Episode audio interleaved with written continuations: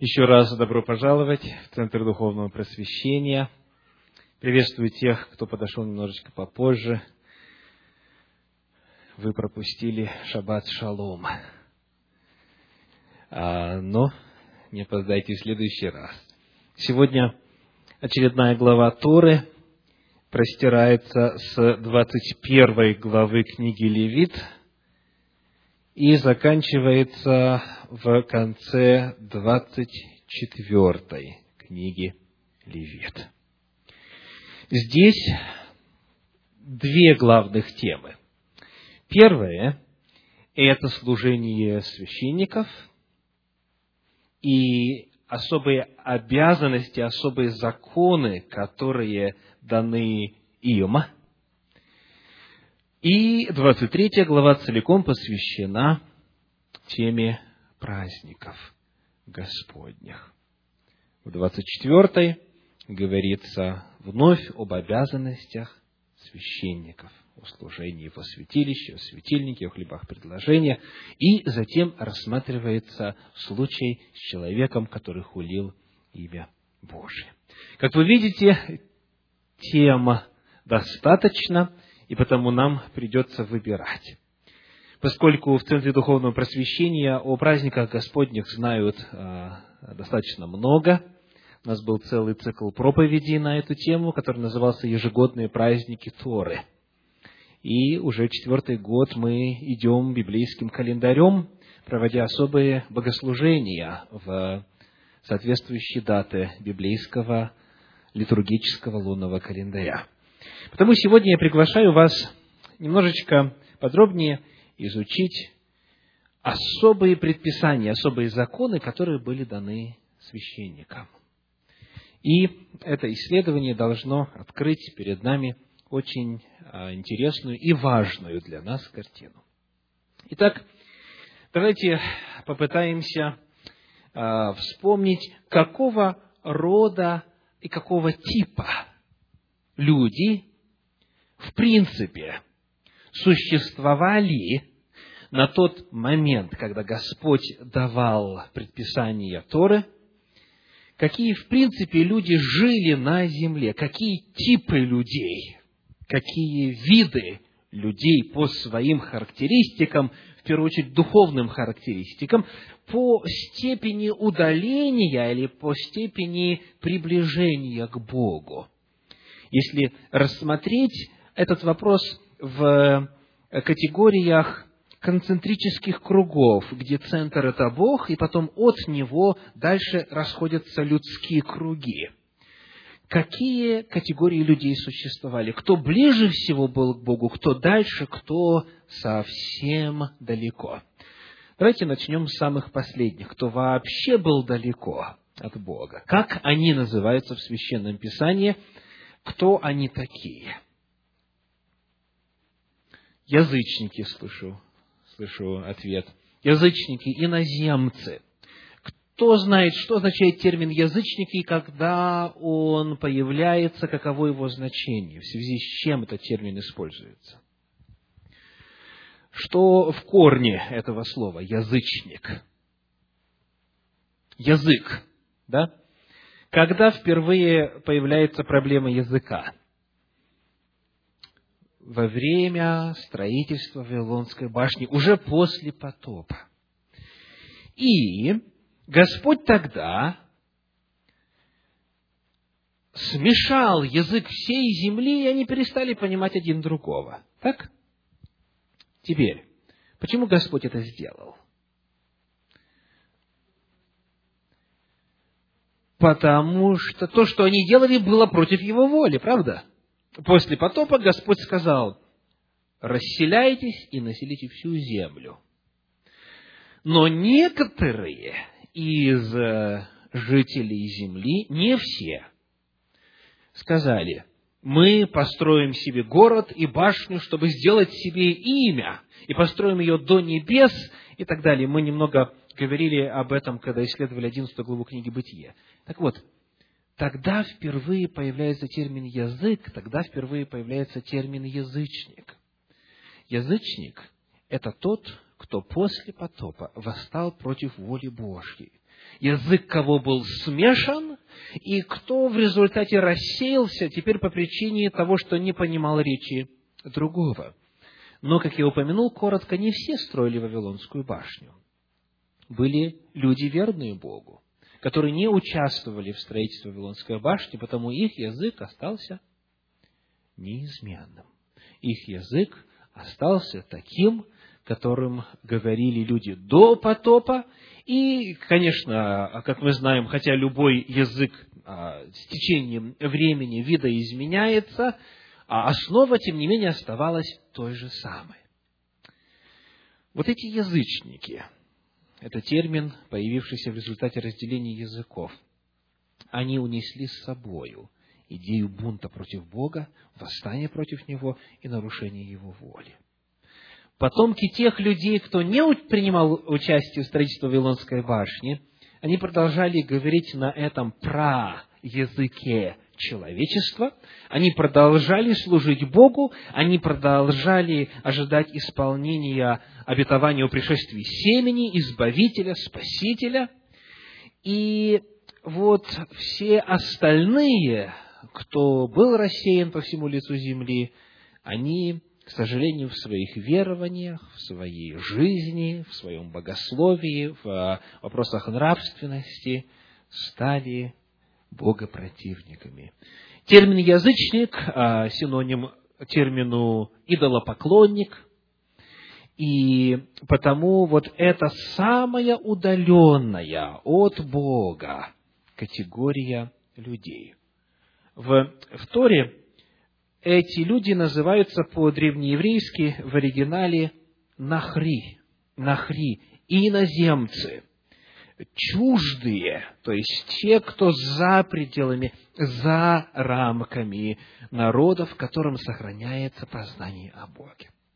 Итак, это самая удаленная категория. Что потом? Какая группа идет затем, после вот этих язычников или иноземцев, после Нахри, кто идет?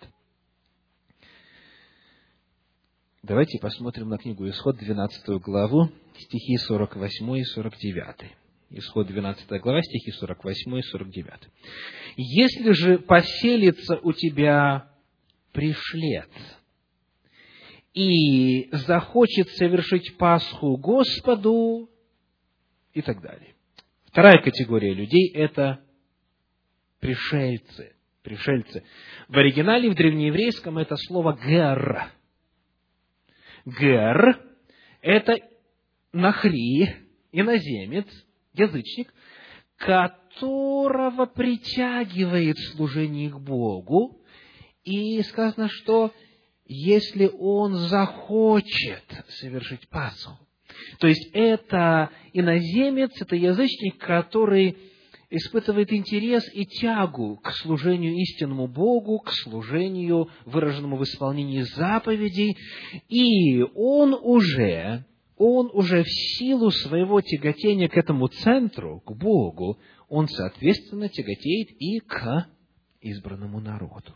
И сказано, если поселится у тебя вот такой гер, то есть он живет уже или рядышком, или на территории Израиля. А, ну вот одним из представителей таковых, э, вне всякого сомнения, является царица Савская. Сава находится достаточно далеко от Израиля, но она, представительница Савы, этой страны, пришла в Иерусалим для того, чтобы побольше узнать, и она прославила Бога в результате своего визита. Вот она представитель вот этого а, класса людей, гер. Хоть они этнически не принадлежат к потомкам Авраама, но это люди, которые стремятся жить по заповедям Божьим. В Новом Завете они называются так – боящиеся Бога. Это термин, это технический термин, который встречается в трудах первого-второго века в иудаизме. Боящиеся Бога – это не иудеи, это не евреи, представители других народов, которые хотят служить истинному Богу. И начинают путь а, приближения. Итак, вот эта группа людей, пришельцы, в 12 главе книги Исход, в стихах 48 по 49, который мы начали читать, говорится так. «Если же поселится у тебя пришлец и захочет совершить Пасху Господу, то обрежь у него всех мужеского пола, и тогда пусть он приступит к совершению ее и будет как природный житель земли.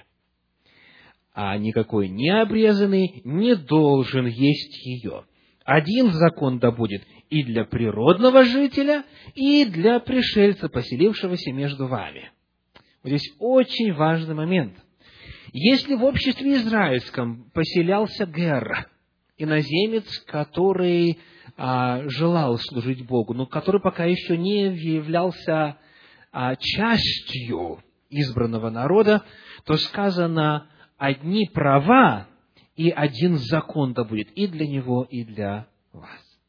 Вот это само по себе очень интересно в обществе Господнем и очень важно, потому что, как правило, э, иноземец и пришелец, он не пользуется теми же самыми правами. Господь говорит неоднократно в Торе, где-то порядка пяти раз, один закон и одни права. То есть он имел право на ту же защиту, он имел право на то же отношение к нему. И Господь говорит, люби пришельца, который живет среди тебя, и люби его как? Как самого себя. Итак, каким образом человек из Гера мог перейти в следующую стадию, в следующее состояние? Кстати, как оно называется в этом стихе? один закон да будет для природного жителя, и для пришельца. Итак, есть природный житель, есть пришелец. Что нужно сделать, чтобы из пришельца превратиться в природного жителя? Да, необходимо заключить завет с Господом. Итак, я еще раз прочитаю, то обрежь у него всех мужского пола, и будет как природный житель земли. Итак, оказывается, можно поменять свою сущность, унаследованную в результате рождения, и по вере, желая служить Богу, стать природным жителем. То есть это называется натурализация в Соединенных Штатах Америки или в другой стране. То есть, когда этот иноземец, он становится точно таким же, он становится частью общества, он становится гражданином благодаря заключению завета с Богом. И вот о таковых очень интересно говорит пророк Исаия в 56 главе стихи с 3 по 7. 56 глава Исаия с 3 по 7. «Да не говорит сын на племенника, присоединившийся к Господу, Господь совсем отделил меня от своего народа. И да не говорит Евнух, вот я сухое дерево. Ибо Господь так говорит об евнухах, которые хранят мои субботы, избирают угодное мне, и крепко держатся завета моего, тем дам я в доме моем и в стенах моих место и имя лучшее, нежели сыновьям и дочерям. Дам им вечное имя, которое не истребится, и сыновей и наплеменников, присоединившихся к Господу, чтобы служить Ему и любить имя Господа, быть рабами Его, всех хранящих субботу от осквернения ее и твердо держащихся завета моего, я приведу на святую гору мою и обраду их в моем доме молитвы. Все сожжения их и жертвы будут благоприятны на жертвеннике моем, ибо дом мой назовется домом молитвы для всех народов. Итак, Господь говорит о том, что человек, который желает служить Господу, если он заключает с ним завет, то между ним и природным жителем нет никакой разницы. Итак, первая категория – это язычники, иноземцы, это идолопоклонники. Вторая категория – пришельцы, гер. Они сделали шаг навстречу Богу. Но обратите внимание, хотя они могут жить на территории Израиля, хотя у них те же самые права и те же самые законы, они становятся частью общества, они становятся такими же, как природные жители, только когда? Что-то важное должно произойти, правда? Заключение завета. Хоть и до этого он многие уже заповеди соблюдал, и один закон для него и так далее, но сказано, не может Пасху есть и в других а, отрывках не может вот этого делать, пока не заключит завет с Господом, пока не совершит обряд, который вводит в число избранного народа Божьего. Следующий, третий вид, третья категория жителей земли – это то, что мы прочитали, называется природный житель, или еще очень интересное слово в синодальном переводе туземец. Туземец. В нашей сегодняшней главе Торы об этом говорится так. Книга Левит, 24 глава, 22 стих. Левит 24, 22. Один суд должен быть у вас, как для пришельца, так и для туземца, ибо я Господь Бог ваш. Ну, скажите, когда вы слышите слово «туземец», какие образы у вас рисуются в сознании? Дословное значение «с той земли», то есть природный житель. Но у многих сразу рисуются аборигены. То есть термин туземец, он как-то вот, ну, например, с русскими не ассоциируется, как правило, в русском языке. Так? Туземец – это перевод древнееврейского слова «эзрах». «Эзрах» в оригинале означает «местный». Местный или по-английски native, то есть тот, кто вот является частью общества по рождению, по своей генетике, просто по факту своего происхождения. И вот а, это общество, оно, конечно же, отличается от а, всех остальных обществ на земле, правда? Это люди, которые знают Господа. Это те предки, которых еще со дней Адама служат Богу. Это те, среди которых исполняется воля Божия. Это те, которые хранят завет Божий. Это те, которые учат своих дочерей и сыновей служить Господу. Знаете, когда на протяжении многих и многих столетий в каком-то роде, в каком-то народе сохраняется исполнение заповедей Божьих, это меняет полностью генотип этого народа. А если происходит жизнь в соответствии с заповедями Божьими на протяжении столетий и столетий, этот народ начинает очень сильно отличаться от всех других народов. Итак, вот эта третья категория, природные жители, это те, кто по рождению стали частью общества Господня, избранного Божьего народа, они еще ближе к Богу. Они знают Бога, живут по Его заповедям. Итак, язычник или иноземец, пришелец, гер, дальше тузе, туземец или вот природный житель. Кто идет дальше? Кто еще ближе? Еще один концентрический круг. Кто это? Левиты. Да, спасибо. Левиты. Давайте посмотрим, что говорится о левитах. Книга числа, первая глава, стихи 48 по 53. Числа первая глава, 48 по 53.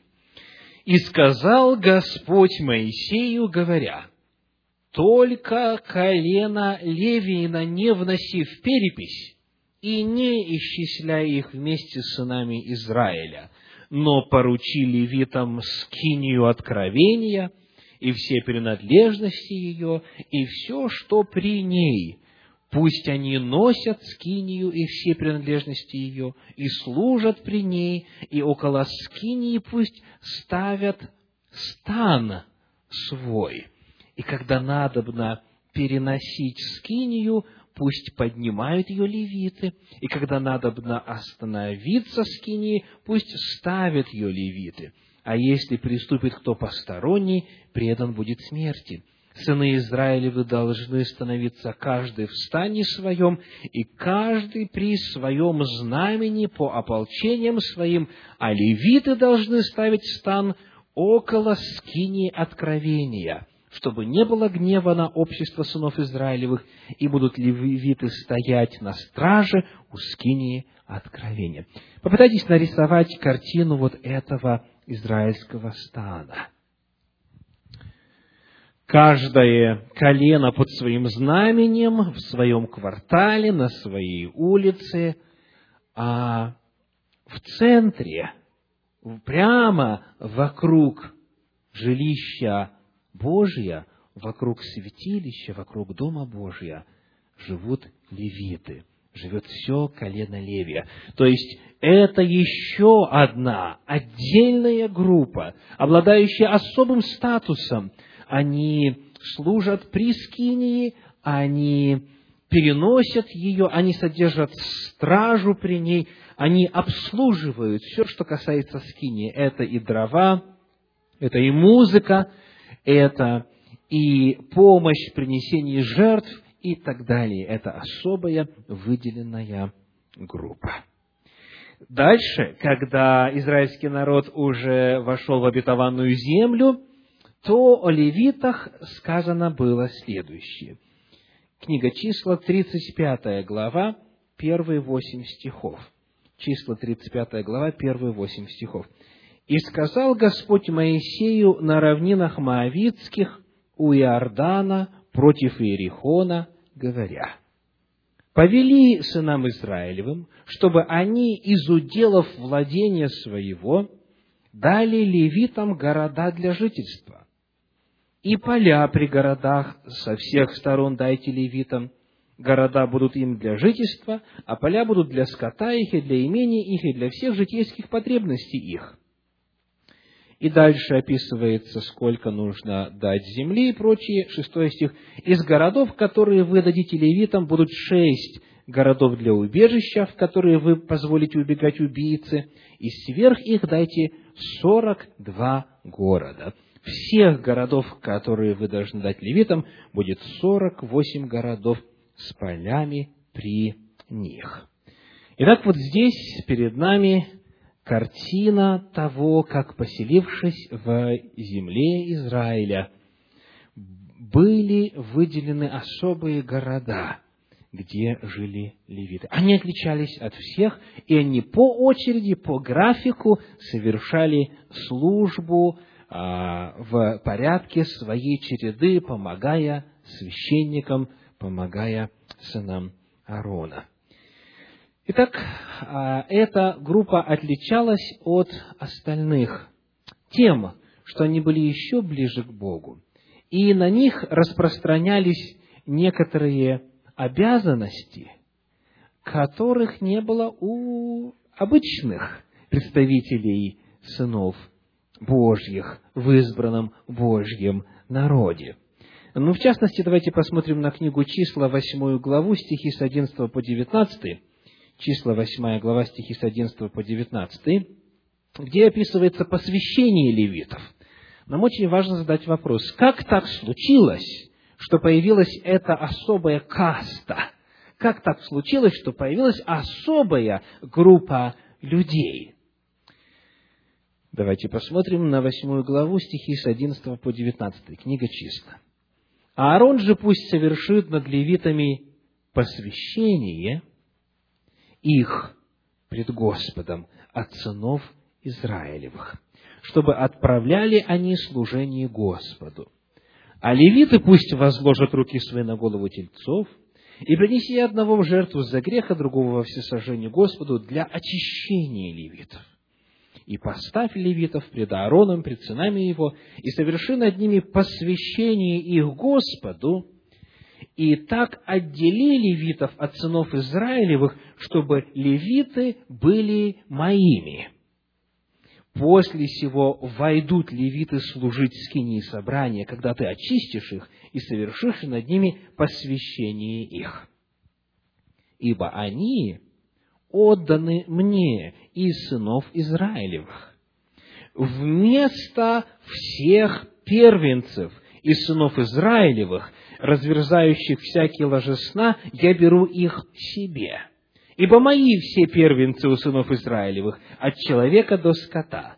В тот день, когда я поразил всех первенцев в земле египетской, я осветил их себе и взял левитов вместо всех первенцев у сынов Израилевых, и отдал левитов Аарону и сынам его из среды сынов Израилевых, чтобы они отправляли службы за сынов Израилевых при скинии собрания и служили охранением для сынов Израилевых, чтобы не постигло сынов Израилевых поражений, когда бы сыны Израиля приступили к святилищу. Итак, очень интересное место. Скажите, сказано, что левиты были взяты вместо кого? Вместо первенцев. Вместо первенцев. То есть, иными словами, изначальный Божий план был в том, чтобы Господу служили при скинии, при святилище первенцы. Так всегда было. В патриархальном обществе первенец становился следующим священником, да? духовным вождем, духовным лидером. И Господь говорит здесь, что в ночь, когда Он поразил всех первенцев в Египте, Он тогда отделил, тогда избрал себе, тогда посвятил всех первенцев сынов Израиля. Из какого племени, из какого колена? Со всех. Со всех колен. Теперь вопрос. Что же произошло? Почему вот этот вот Божий план изначальный не осуществился. Почему только одно колено теперь получило эту привилегию? Ответ мы находим 32 главе книги Исход. Книга Исход, 32 глава, описывает отступление народа от Бога и его заповедей. Это то время, когда Моисей поднялся на гору, чтобы получить закон. И в это время народ изготавливает себе Бога. Они говорят, сделай нам Бога, который бы шел перед нами. И вот а, дальше описывается идолослужение, идолопоклонство. И когда Моисей спускается с горы, он говорит следующее. 26 стих 32 главы. Исход 32, 26. «И стал Моисей в воротах стана и сказал, «Кто Господень ко мне?» И собрались к нему все сыны Ливиины. Итак, в тот момент, когда народ отступил и упражнялся в разврате, выдало служение. Призыв был обращен ко всем, правда? Хоть вы сейчас и отступили от меня, но тем не менее, есть шанс спастись. Кто Господен ко мне? Но вот только лишь сыны Левины полностью, целиком, полным составом пришли к Моисею. И тогда он говорит – посвятите себя Господу и будете служить Ему. То есть, смотрите, что произошло. Иногда кажется, что вот эта каста левитов, она как бы произвольно назначена Господом. Но на самом деле мы видим, что в эту категорию в эту категорию должны были изначально входить представители всех колен. Все первенцы были Господом назначены для службы, которую затем делали левиты. Но вот левиты избрали. Когда прозвучал призыв, кто Господень ко мне, они все пришли, и потому Господь именно им поручил. И он объясняет, что я теперь их беру вместо всех первенцев. Вместо первенцев сыны Левия. Итак, очень важно увидеть здесь, что вход в это число был изначально открыт всем коленам. Ну что ж, у нас есть язычники, иноземцы, пришельцы, теперь туземцы или же а, природные жители, те, кто рождается в обществе Господнем. Дальше особая категория – это левиты, которые еще ближе к Господу, еще ближе к нарисованному нами центру. Есть ли еще более близкая к Богу группа людей? Как они называются? Священники. Священники. И вот как раз о них очень подробно говорится в сегодняшней недельной главе Торы. Книга Левит, 21 глава, 22 и далее. Итак, что мы узнаем о них? Что мы узнаем о священниках? Чем они отличаются теперь от всего народа и даже от левитов? Есть несколько сфер, где очень четко прописано различие между ними. И это все сферы очень заметные – очень явные. Итак, первая сфера – это прикосновение к мертвому телу.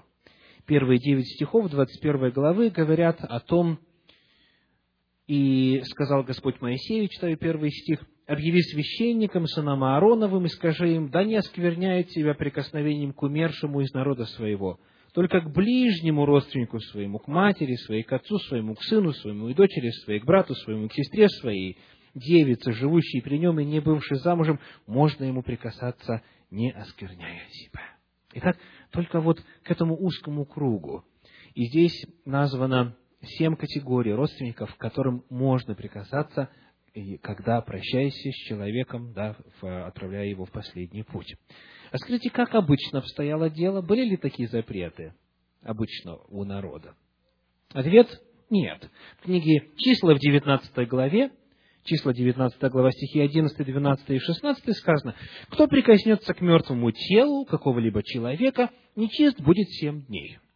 Он должен очистить себя сею водою в третий день и в седьмой день, и будет чист». То есть, он становился нечистым на семь дней, но затем, благодаря ритуальному омовению, он возвращал себе чистоту. Но священникам нельзя было то, что можно было обычному человеку из числа народа Божьего. Дальше. А, вторая сфера – это заключение брака. Еще были определенные ограничения.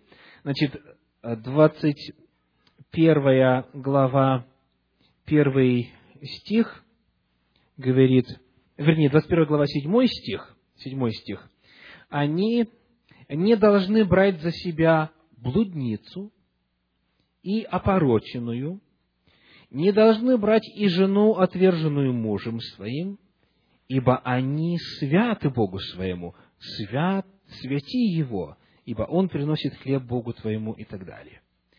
Итак, среди женщин, на которых запрещено жениться священнику, не упоминается вдова. То есть, ему нельзя было жениться вот на уже названных, на блуднице, опороченной, отверженной мужем, но можно было жениться на, на вдове.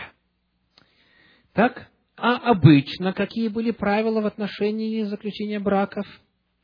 Книга Второзакония, 7 глава, 1-4 стиха говорит, не вступай в брак с представителями языческих народов. Здесь был запрет.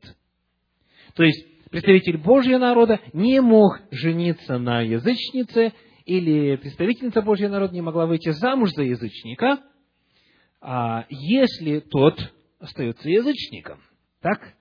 А если он, как Рав, блудница, например, присоединяется к народу Божию, исповедует веру в Бога, принимает то, что в иудаизме называется гиюр, то тогда нет абсолютно никакой разницы, какой национальности человек. Ну, то же самое произошло, помните, с Руфью, да? Руфь, моавитянка, она говорит, твой Бог будет моим Богом, твой народ будет моим народом, и она вошла не только в общество народа Божьего, но еще и вошла в а, генеалогию царя Давида и, в свою очередь, в генеалогию Иисуса Христа. То есть, не вопрос национальности здесь стоит, а вопрос веры. Потому что мы уже выяснили, а, каким был путь. Да? Язычник мог стать пришельцем и потом мог стать туземцам, природным жителям земли. Так вот, обычно у народа было вот такое ограничение, что касается заключения брака. Но вот в случае со священниками были более жесткие правила. У него особый статус. Еще есть одна сфера. Это сфера прелюбодеяния. Левит 21 глава 9 стих говорит, «Если дочь священника осквернит себя блудодеянием, то она бесчестит отца своего, огнем должна сжечь ее. А что было, если э, дочь занималась блудодеянием, будучи дочерью обычного человека из народа? Второзаконие, 22 глава, стихи 20 и 21. Если же сказанное будет истина, и не найдется девства у траковицы, то траковицу пусть приведут к дверям дома отца ее, и жители города побьют ее камнями, ибо она сделала срамное дело среди Израиля, плододейство в доме отца своего, и так истреби зло из среды себя. Итак, если было блудодеяние, то есть интимная жизнь до брака, если девственность была потеряна до брака, то тогда казнь была какая? Побиение камнями. Если же это делала дочь священника, то сожжение, разница, разница в степени, разница в виде наказания. Дальше, давайте посмотрим, какая еще сфера отличала священников от всех остальных. Сфера физических параметров, физических недостатков. В 21 главе говорится, никто из семени твоего во все роды их, у которых на теле будет недостаток, не должен приступать, чтобы приносить хлебу, хлеб Богу твоему, и также кропить на завесу и так далее. Никакого недостатка не должно быть. И там перечисляются разные. Бельбо на глазу, горбатые, там, с переломанной рукой, ногой и прочее, прочее. Должен быть абсолютно в физическом отношении здоровым и полноценным. А в числе народа Божьего можно было быть каким угодно – то есть здесь не было никаких ограничений. Итак, это священники. Священники.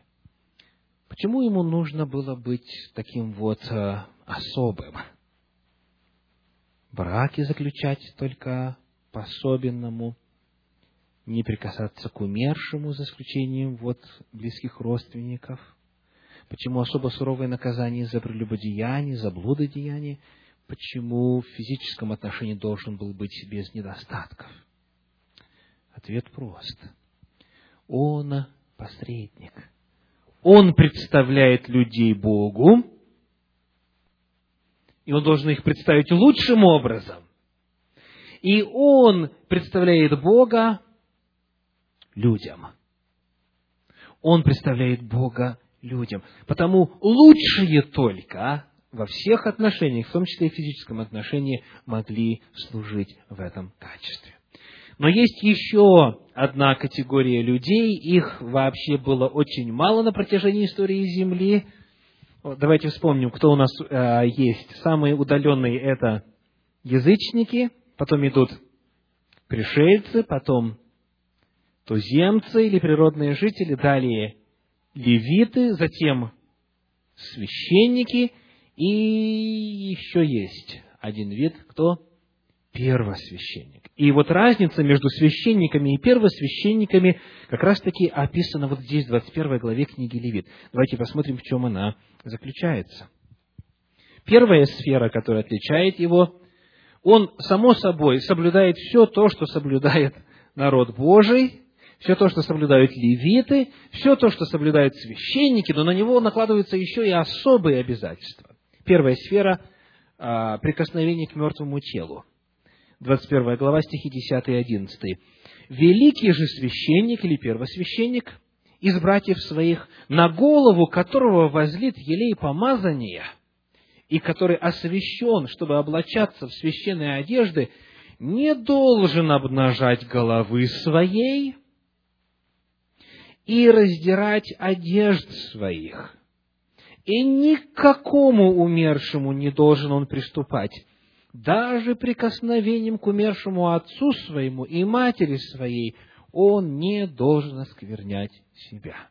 Если в случае священниками можно было прикасаться к самым близким родственникам, то первосвященник даже и этого делать не должен был. Это первое. И второе, в сфере заключения брака, Левит 21 глава, стихи с 13 по 15, в жену он должен брать девицу, вдову, или отверженную, или опороченную, или блудницу, не должен он брать, но девицу из народа своего должен он брать в жену, он не должен порочить семени своего в народе своем, ибо я Господь, освящающий его. Если в случае с священниками на вдове можно было жениться, то в случае с первосвященником сказано даже, даже на вдове нельзя. Только девица, только девственница из народа своего.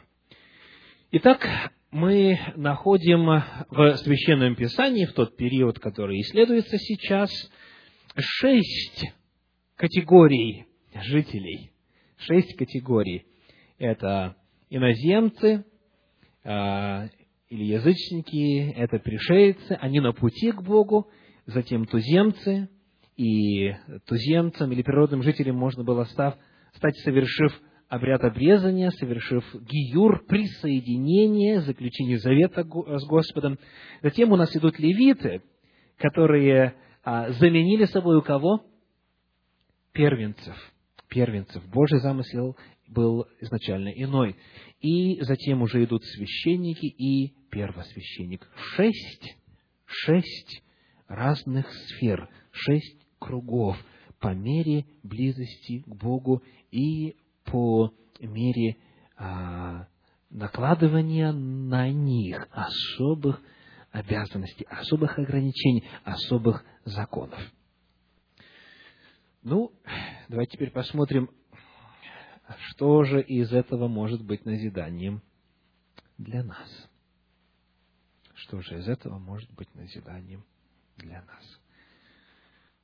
Существует точка зрения, что человеку а, в служении Богу и в обретении спасения от Бога достаточно, как говорят некоторые, получить место у порога дома Божия – имеется в виду с внутренней стороны. Вот хотя бы переступил чуть-чуть, и этого достаточно. То есть есть две категории, спасенные и неспасенные. Это, по большому счету, верно. Есть спасенные, есть неспасенные. Но теперь уже среди спасенных есть разница в степени близости к Богу есть разница в степени освящения, есть разница в степени святости. Таким образом, мы видим здесь возможность роста. Есть высоты, к которым можно стремиться, которых можно достигать, которые можно покорять. И каждый этот шаг, каждая эта сфера, каждая эта ступень – она, помимо того, что отличается большей строгостью, что касается нравственности человека, что касается определенных законов, чистоты и святости, это каждая новая ступень приносит большую степень близости к Богу, соответственно, познания Бога и, соответственно, обретения благословения от Господа. Апостол Павел, который жил уже в эпоху, когда началось действие священства по чину Мелхиседека, где первосвященником является Иисус Христос, в эту эпоху он писал следующее, мысля в категориях вот этих разных званий. Смотрите, что он пишет в послании к филиппийцам в третьей главе. Филиппийцам третья глава, стихи 13 и 14. Филиппийцам третья глава, стихи 13 и 14. «Братья, я не почитаю себя достигшим, а только забывая задние и простираясь вперед, стремлюсь к цели, к почести вышнего звания Божия во Христе Иисусе. Итак, смотрите. Он, будучи христианином, будучи, помимо всего прочего, иудеем из колена Вениаминова, будучи раввином, получив образование у одного из лучших учителей закона того времени, став теперь уже апостолом, руководителем церкви, евангелистом и так далее, и так далее, он говорит, я что делаю? Стремлюсь. Я стремлюсь почести вышнего звания. То есть он считал, что в духовном опыте есть ступени, есть звания, есть градация, есть степень близости к Богу. И уже многого достигнув, он не считал себя достигшим. Он не считал себя а, уже осуществившимся в том вопросе, что касается служения Богу, нравственности духовного роста. Он не считал, что ему достаточно оказаться у порога Дома Божия с внутренней стороны.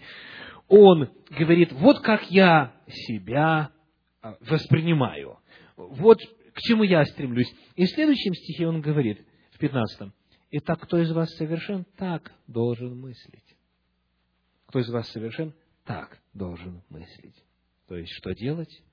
Приближаться к Богу все больше и больше, все ближе и ближе. Ставить перед собой задачи, ставить перед собой конкретные вехи в достижении святости, близости к Богу, достигать их, потом ставить новые высоты и опять достигать их, для того, чтобы в конечном итоге достичь самого высшего звания Божия в Христе Иисусе. Как пишет в комментарии Санчина, все, что постоянно находится перед глазами Всевышнего, должно быть совершенно. Поэтому закон требует, чтобы у Когена, то есть священника, приступающего к исполнению работ в храме, не было никаких физических недостатков, и чтобы он находился в состоянии ритуальной чистоты – поскольку Когены выделены как особое семейство, вся жизнь которого должна быть посвящена служению в храме, предъявляемые к ним требования гораздо строже, и понятие святости для Когенов обретает особый смысл.